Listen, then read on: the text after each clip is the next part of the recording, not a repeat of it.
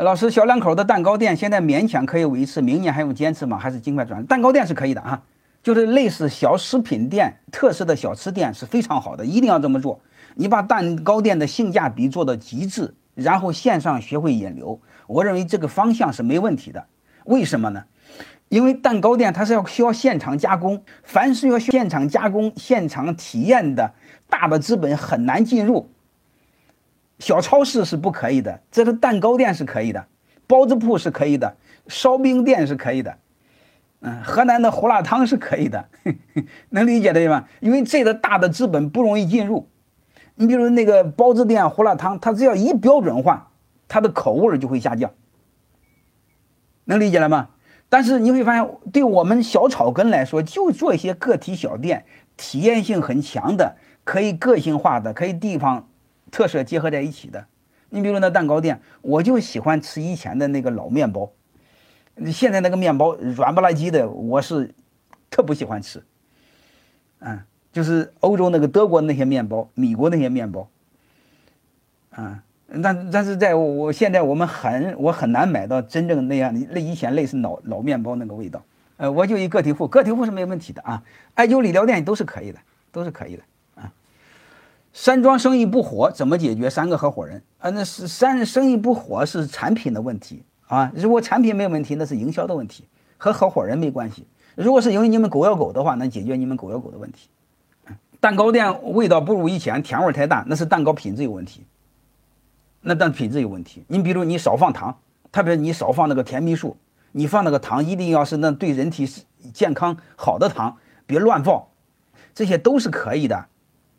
就是用性价比很高的产品是一定有市场，一定有很大的市场。而且现在的熊孩子，你知道他不吃馒头，我儿子可能就不大吃馒头，我儿子大概吃面包，而且经常是外卖的面包，他自己点。所以就类似这种。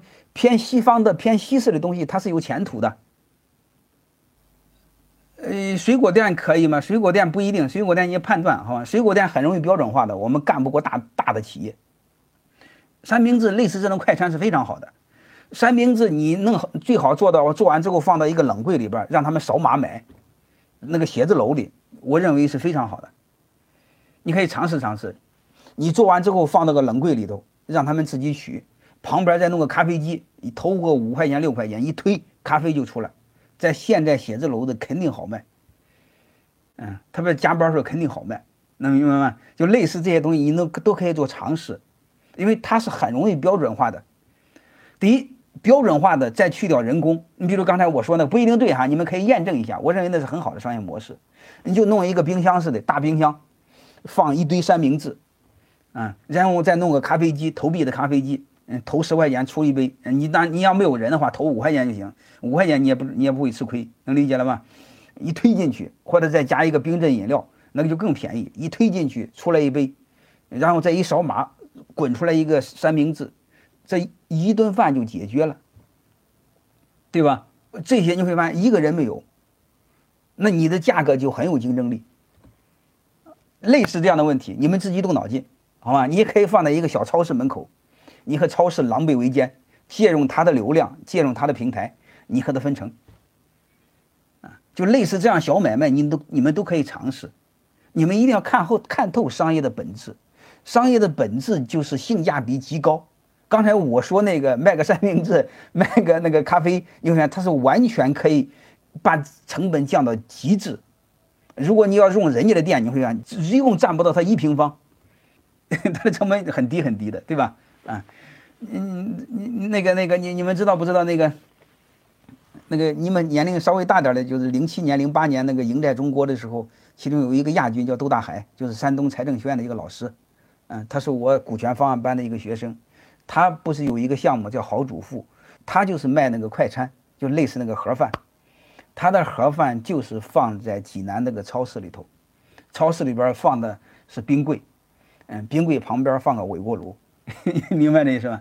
你要从他那买的话，呃，给他一块钱，给他几块钱啊，呃，然后在微波炉一加热拿走，就类似这个意思啊。他的他的饭盒饭是台湾的工程师给他按标准化生产的，就是工厂生产的盒饭，啊，类似这些我们都可以思考。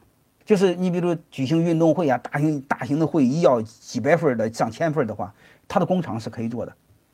嗯，平常零售就干那个事儿，所以这些东西我们都要去思考。就是商业的本质，就是把如何把性价比做到极致，就是类似这个意思啊。因为我们现在没办法了嘛，现在大家都没大有钱了嘛，对吧？好了，我就这个创业我就聊这么一点点。